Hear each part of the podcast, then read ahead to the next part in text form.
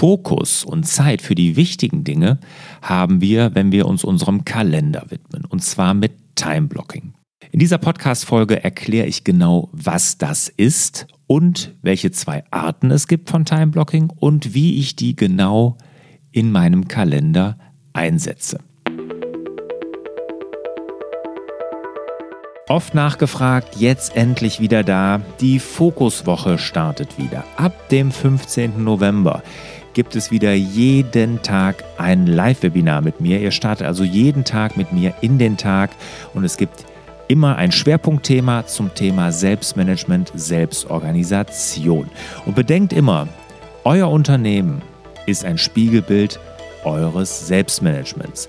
Und daher ist es wahnsinnig wichtig, dass wir Unternehmerinnen, Unternehmer, Führungskräfte uns um unser Selbstmanagement kümmern. Und genau das macht ihr in der Fokuswoche.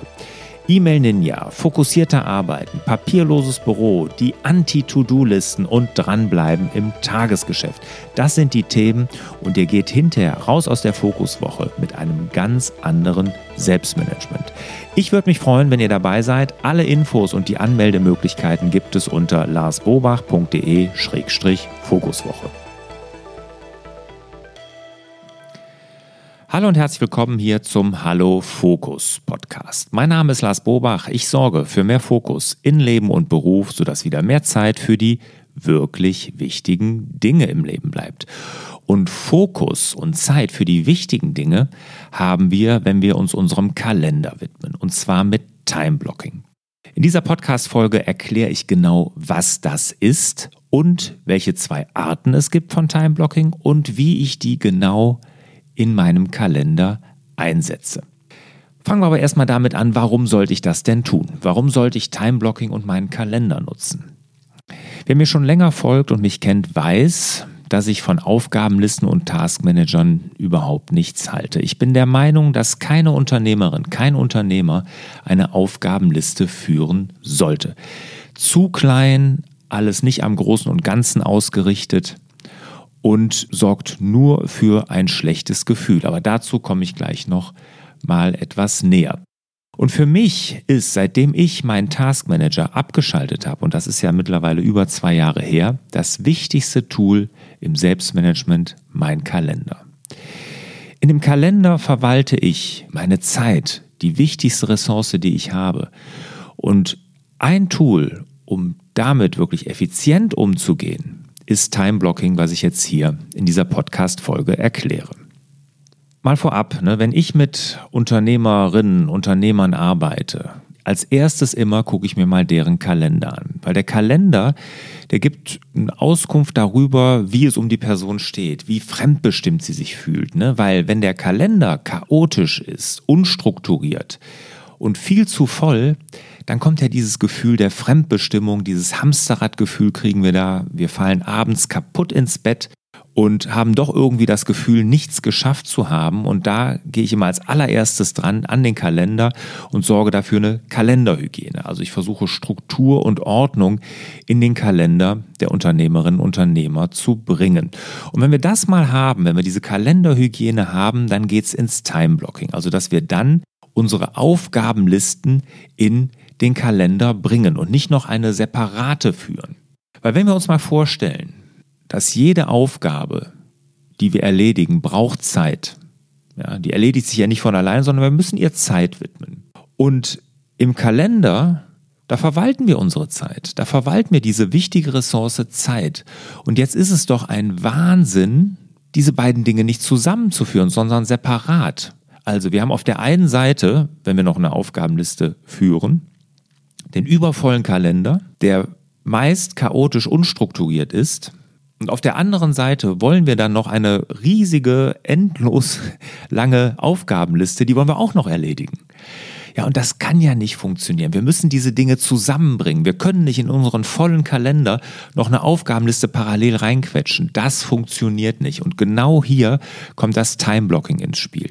Wir machen uns für unsere Aufgaben, die wir zu erledigen haben, Termine mit uns selbst. Wir schenken ihnen wichtige Zeit, die wir im Kalender verwalten und machen dafür Termine. Und wenn man sich überlegt, in Aufgabenlisten, in Taskmanagern werden 59 Prozent der Aufgaben, die wir erfassen, niemals erledigt. Ne, sie sorgen also für ein permanent schlechtes Gefühl. Sobald wir aber und mir geht es so, und ich kenne viele Unternehmerinnen und Unternehmer, die mir das bestätigen, denen es genauso geht. Sobald wir die Aufgabe im Kalender notiert haben, verschwindet sie aus dem Kopf, weil wir wissen, wir haben sie da abgelegt, wir haben uns dafür Zeit reserviert.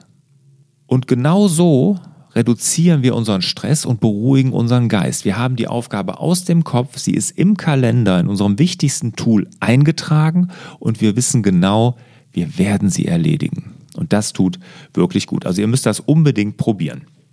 Jetzt gehen wir mal rein, wirklich Butter bei der Fische. Was ist jetzt Time Blocking? Wie mache ich das? Und es gibt zwei Arten. Allgemeine Zeitblöcke, die ich nutzen kann. Und die zweite Art ist individuelle Zeitblöcke oder individuelle Aufgaben. Fangen wir mal mit den allgemeinen Zeitblöcken an. Und da hat jeder von uns, jeder, jede Unternehmerin, jeder Unternehmer hat da jede Menge. Und das sind wiederkehrende Tätigkeiten, die dasselbe Umfeld, denselben Fokus oder dasselbe Mindset irgendwie verlangen. Ne? Das sind so Aufgaben, die ich gut clustern kann. Und ich bringe da immer das Beispiel, vielleicht kennen das der eine oder andere noch, als es so losging mit dem Computerzeitalter, ne? als es noch gar keine Festplatten, noch nicht mal Disketten gab, da gab es Lochstreifen. Kennt vielleicht der eine oder andere noch. Diese langen Papierstreifen, wo so Löcher drauf sind. Das waren Datenträger, da haben wir Daten gespeichert, aber auch Programme gespeichert. Und da gab es dann die ersten Computer, die wurden dann mit diesen Lochstreifen gefüllt und da wurden dann Computerprogramme hochgeladen in den Computer. Und mit diesen Lochstreifen war das natürlich tierisch langwierig und mühsam, weil da hat so ein Computer mal so ein, zwei Stunden locker gebraucht, bis der das Programm drin hatte, verarbeitet hatte und dazu bereit war, etwas abzuarbeiten.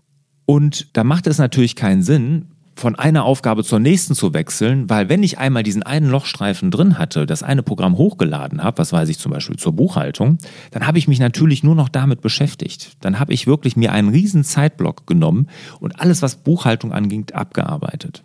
Da bin ich nicht zwischen einzelnen Tasks hin und her gewechselt, sondern ich habe das eine gemacht. Wenn das dann abgeschlossen war, habe ich den nächsten Lochstreifen geladen, das nächste Programm hochgeladen, was wieder dauerte und dann habe ich mich diesen Aufgaben gewidmet. Und genauso ist das mit Timeblocking Blocking mit diesen wiederkehrenden Tätigkeiten, so für allgemeine Zeitblöcke. Also Sie sollten das gleiche Umfeld ungefähr, denselben Fokus und dasselbe Mindset benötigen. Was kann das sein? Ich gebe mal ein paar Beispiele, um es ein bisschen klarer zu machen. Ganz beliebt, gerade bei Unternehmerinnen und Unternehmern, die noch viel im Vertrieb vielleicht zu tun haben, und da kenne ich einige, und das ist auch dann vollkommen in Ordnung, das einzusetzen, das ist Vertriebstelefonate.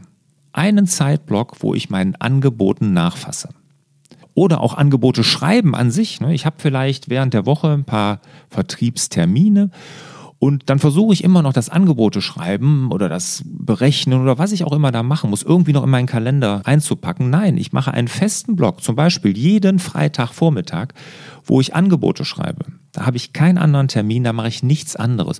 Und ich muss dann nicht irgendwo noch in meiner Aufgabenliste oder wer weiß wo alle offenen Angebote irgendwie reinschreiben. Nein, ich weiß genau, ich mache sie dann.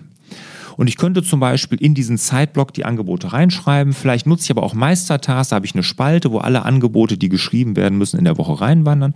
Und zu dem Zeitblock, zu dem Zeitpunkt, Freitagvormittag, 9 oder 10 Uhr, wenn ich mich damit beschäftige, gucke ich in die Spalte und mache ein Angebot nach dem anderen. Ich bin immer im gleichen Mindset, habe wenig Streuverluste und so kann das gut funktionieren. Also denkt da an den Lochstreifen. Ich nutze Time Blocking, ne, also Time Blöcke für meine Podcasts wie diesen hier.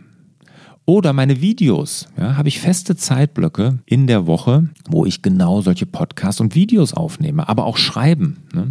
Ich schreibe an einem neuen Buch und genau das, das mache ich immer donnerstags. Da habe ich den ganzen Donnerstagvormittag zur Zeit reserviert. Ich bin noch nicht richtig am Schreiben, sondern ich bin dabei, so Ideen zu sammeln, zu recherchieren und sowas. Und da reicht mir der Donnerstag. Wenn ich später mal wirklich ins Schreiben komme, brauche ich bestimmt ein bisschen mehr. Aber da habe ich mir den Donnerstagvormittag reserviert fürs Schreiben.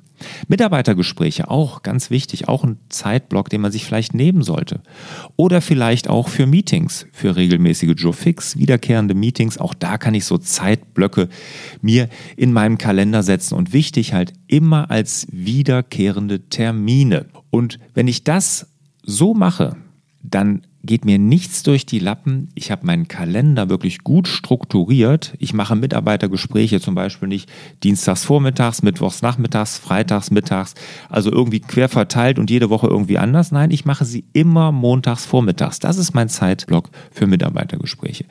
Und mit dieser Art von Zeitblöcken gewinnt mein Kalender plötzlich an Struktur ich werde viel, viel ruhiger, weil ich weiß, ich werde die Dinge, die sowieso jede Woche anstehen, die ich jede Woche auf dem Plan haben muss, weil ich sie machen muss, habe ich fest im Kalender schon integriert. Und es kann nichts dazwischen kommen, weil die Kalendertermine sind mir ja in der Regel heilig. Also, das war das Erste, für wiederkehrende Termine so allgemeine Zeitblöcke einführen.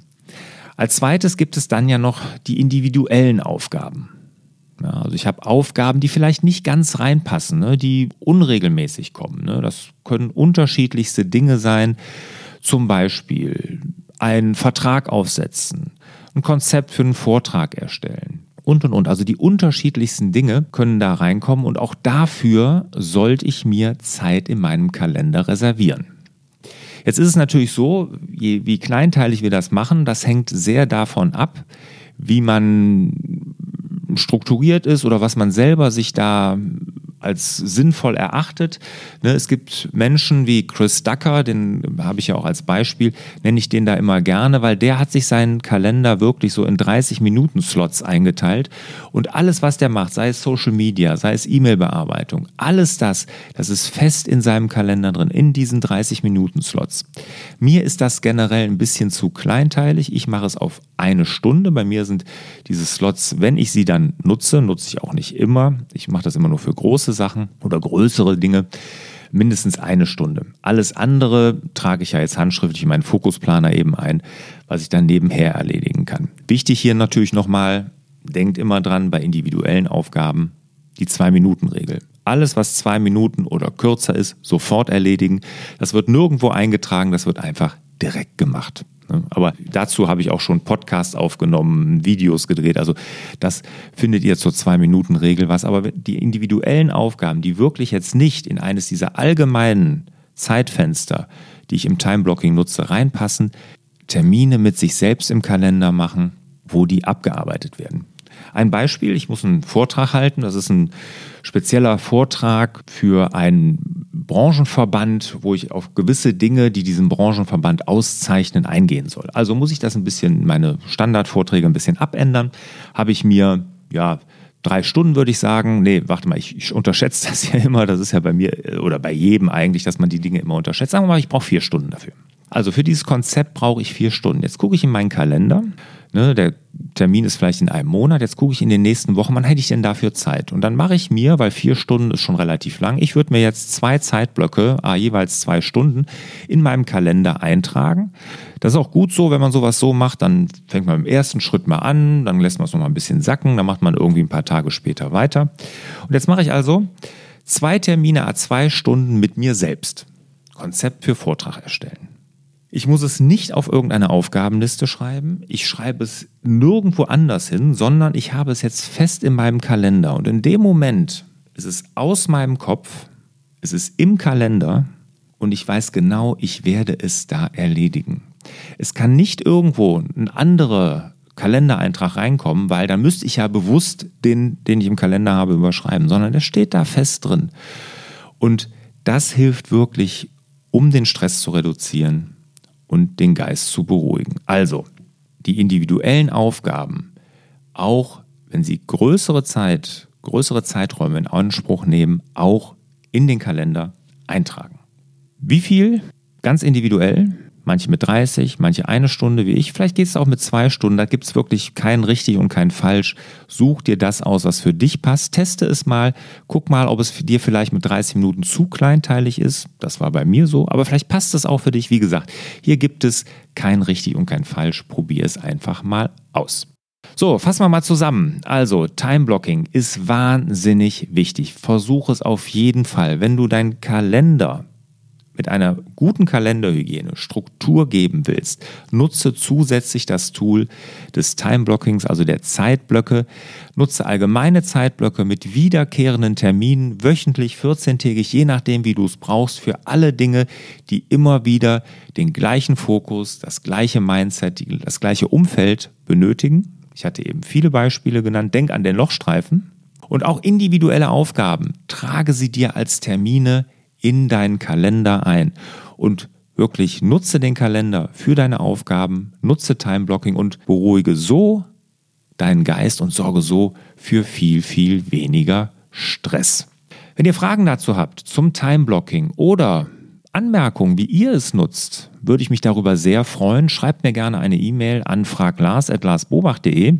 Dann werde ich die garantiert in einer meiner Frag Lars-Folgen auch beantworten, weil Kalenderhygiene ist wirklich für mich eines der Schlüsseldinge, um nicht dieses fremdbestimmte Gefühl haben, um selbstbestimmt zu arbeiten, ist Kalenderhygiene wichtig. Und deshalb würde ich mich sehr freuen, wenn ihr da Anfragen oder auch Meinungen zu habt, die ich dann in Fraglas bearbeiten werde. So, das war's für heute. Wir sehen, sprechen uns wieder. Freue ich mich drauf und bis dahin wünsche ich euch natürlich wieder mehr Zeit für die wirklich wichtigen Dinge im Leben. Macht's gut. Ciao. Hat dir der Hallo Fokus Podcast gefallen? Dann würden wir uns über dein Abonnement und eine Bewertung auf Apple Podcasts sehr freuen.